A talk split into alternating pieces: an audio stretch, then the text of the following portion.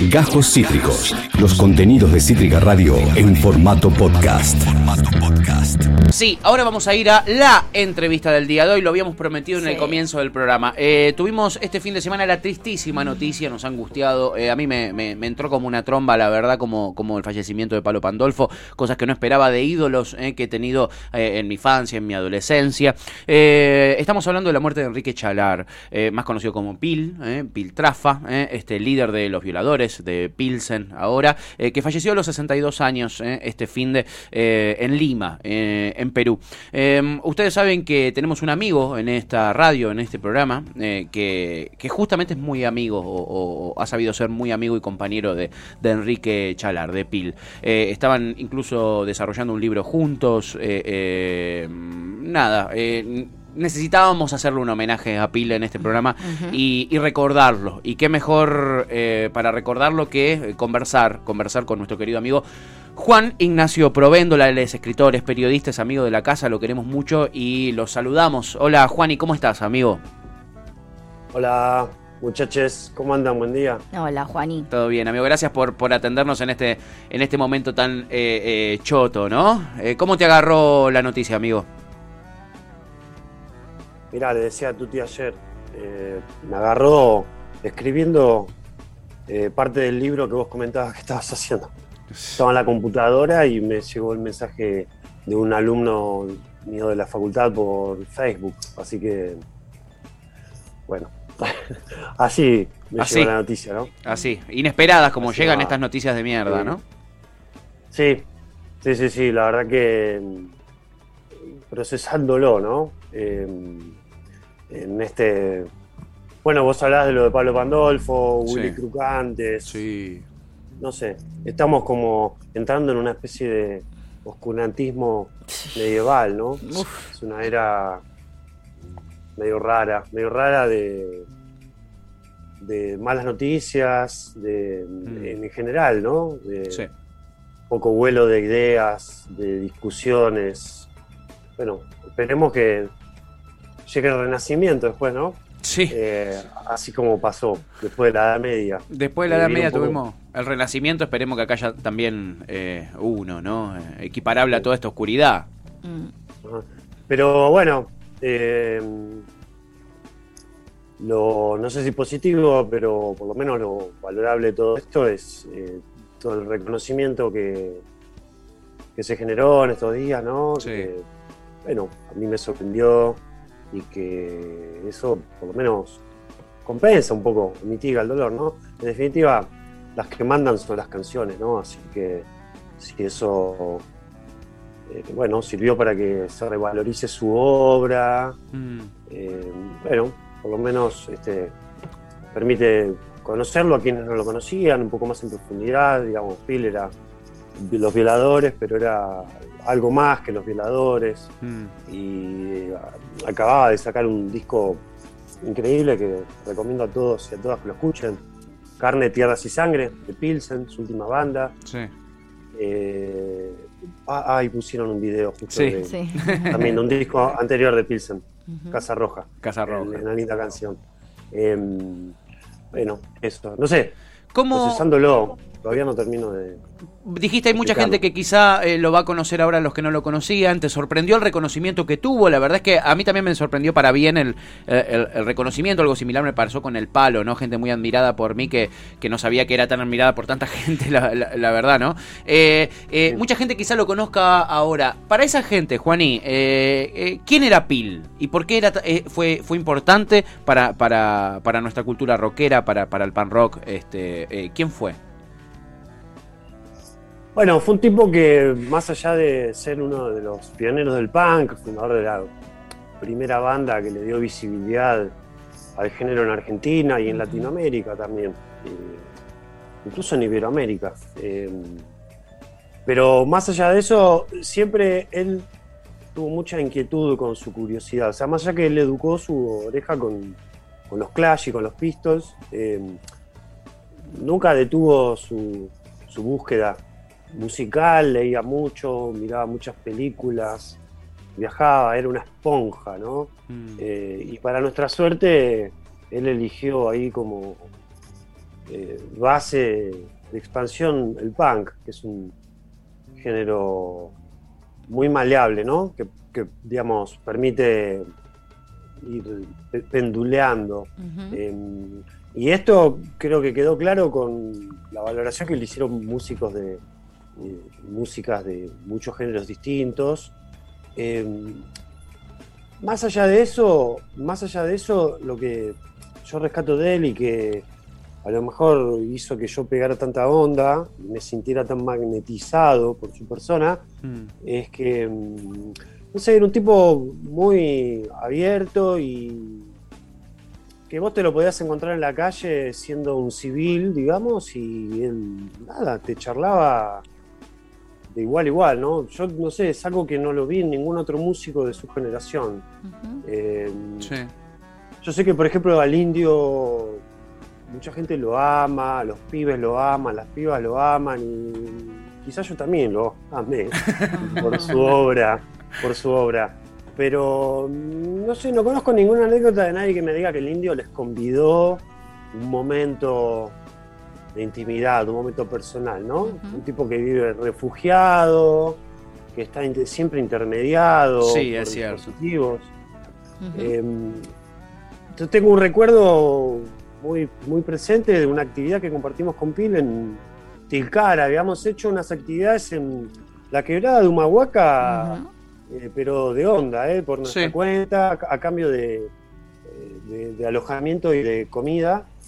Y hacíamos unas charlas, él hablaba de tus libros, yo los míos, y después se cerraba haciendo algunas canciones de su carrera y en Tilcara en particular nos pasó que fuimos un día eh, de semana en una actividad que se organizó en último momento, eh, como en mayo por ahí. Y mm, de repente, bueno, había poca gente, un bar chico y había poca gente.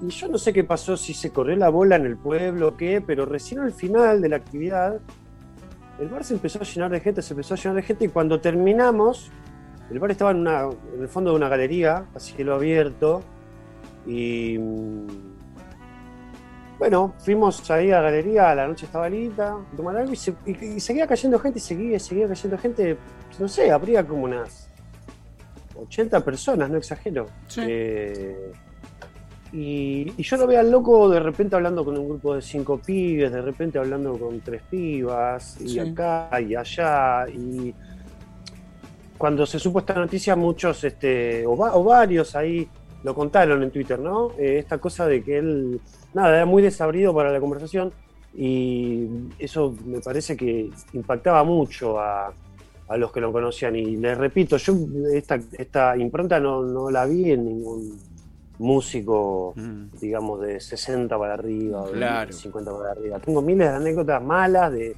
eso, de, babasónico que estaban jugando al metegol y en, un verano de Gessel eh, antes de tocar en un lugar y yo les quise hacer una nota y me, cortaron el rostro. Sí.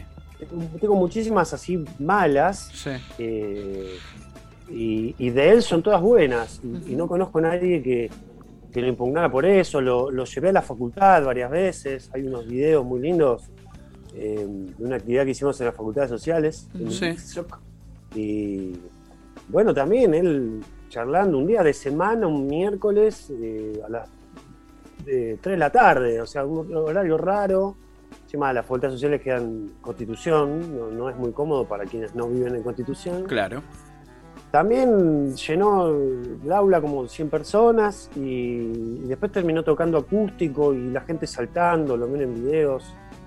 Em, bueno, si tuviera que explicarlo, de momento me sale explicarlo con alguna anécdota, ¿no? Y sí. Como esta. Es que, es que me, parece que es lo que, lo que más nos sirve, ¿no? En estos momentos, las anécdotas para, para pintar a la persona como, como uno la veía, ¿no? Y hablando de eso, mira, eh, Pepe, un, un, oyente, nos escribe ahora en Twitch una anécdota. Dice: Recuerdo haber visto a Pil la primera vez junto a Stuka, tocando de soporte para The Offsprings en el Luna Park eh, en 1999. Me reservaba verlo cantar y desde ahí siempre que podía verlo con sus distintas bandas. Una enorme pérdida, ¿no? Sabes que nuestro, nuestro público es, es muy panroquiento este eh, eh, eh, y callejero y lo tienen muy presente no a, Pil. Pero tenía algo magnético. Vos utilizaste esa palabra no magnetismo.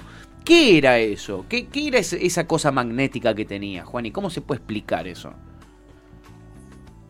Eh, se explica muy, muy fácilmente, ¿no? Era un tipo, eh, eh, al menos en ese vínculo, sencillo. Después quizás como músico tendría sus berretines con sus compañeros. Seguro. es músico. claro, sus, exigencias, qué sé yo, viajar y dormir, tener una habitación solo para descansar. Bueno, yo lo entiendo, era un tipo grande y, y yo sin tener la edad de él, si pudiera también exigiría una habitación para mí sola. Eh, pero bueno. Eh, no, pero era impresionante porque te podías poner a hablar de Boca, eh, de lo mal que jugaba Boca. Siempre, te podías siempre poner. Sí, claro, no importa cuándo escuches esto. o de Borges, sí. O mm, de, de, geopolítica, de la Segunda Guerra Mundial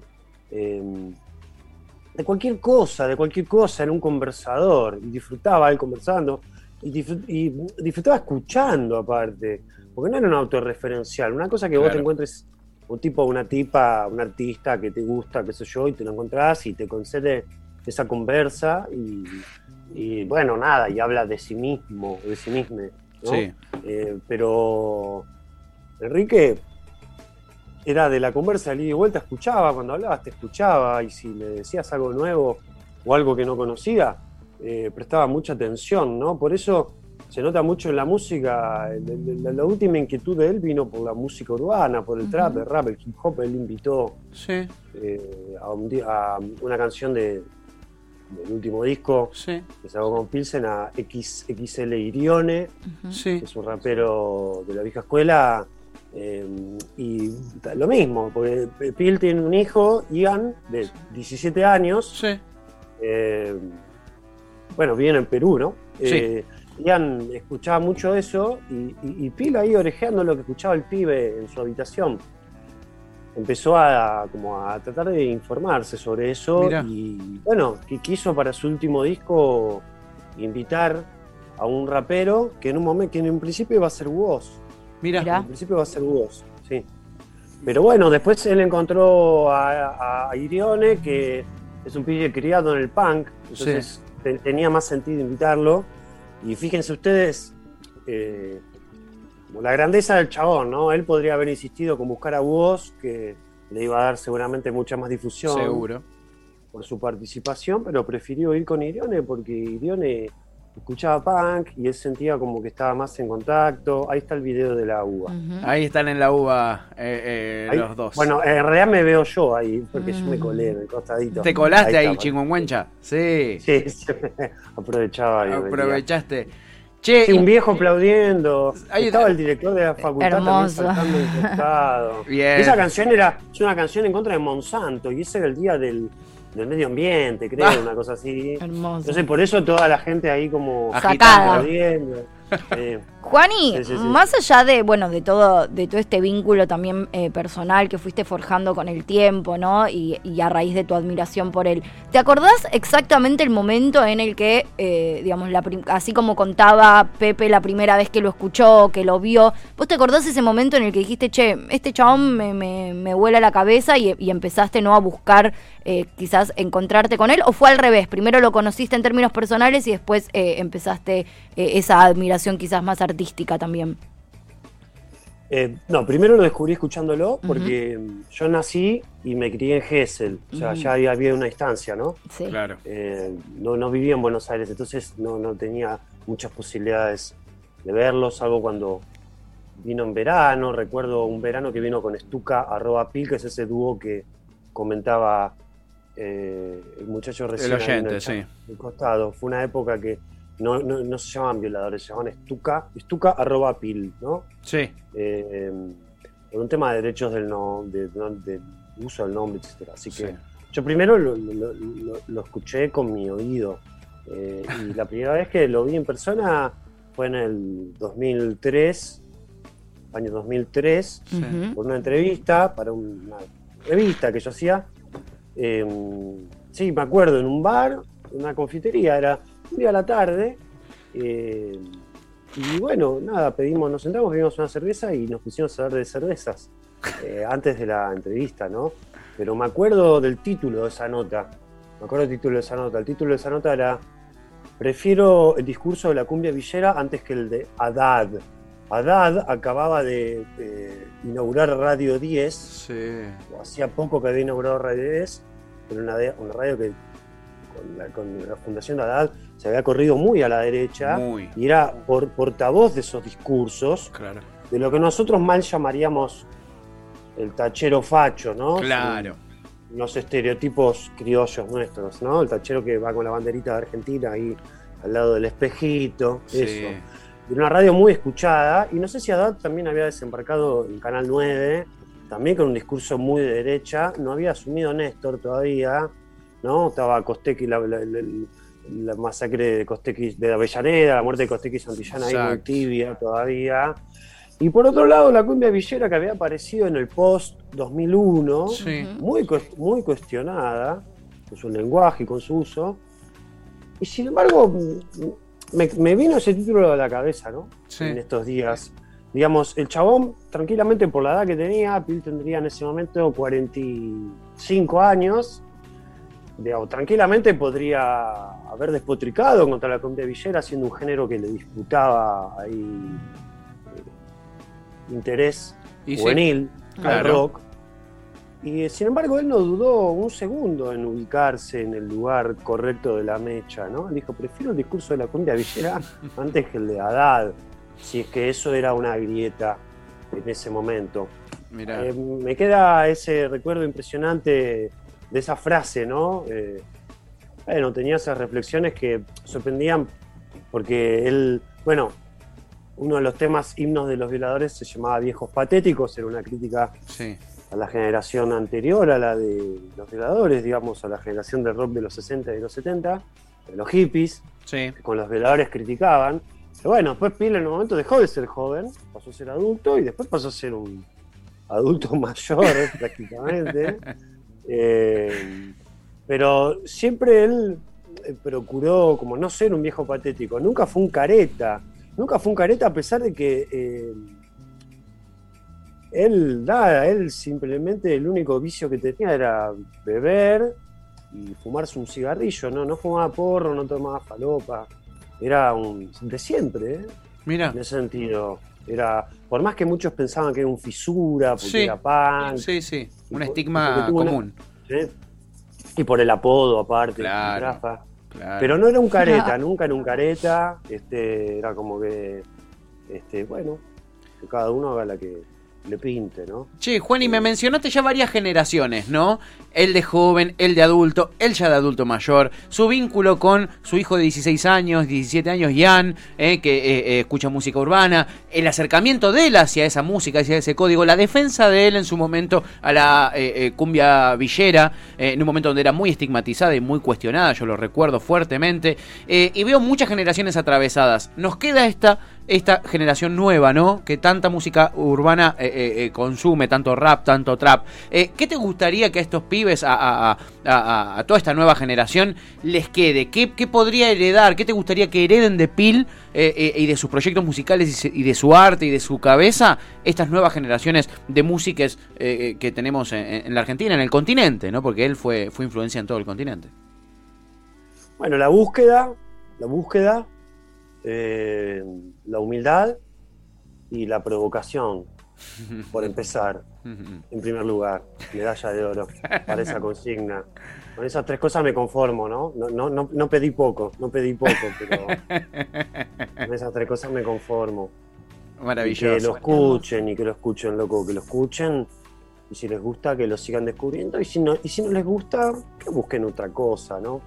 Esto es música, es como el vino. Si lo quieres tomar con soda, ¿no? Eh, si te gusta tomarlo con soda, Tómalo con adelante. soda. Sodialo, sodialo. Si te gusta con Fanta, fantasialo. Bueno, la otra, el día, esa noche, Tuti, yo te mandé una foto ayer de, la cena en la que me encuentra la noticia a mí. Sí. Estaba tomando un sodeado y. Sí y fumándome un cigarrillo divertido. y tuve que apagar todo y todo, la computadora, el cigarro. Todo. Y quedó, todo. quedó sodeado ahí, como a media asta. Fue muy, muy loco eso, parecía un homenaje, ¿no? te, iba a decir, parece un homenaje. Eh, cuando él venía a Buenos Aires, a veces paraban, cuando venía solo, a veces paraba en casa. Sí.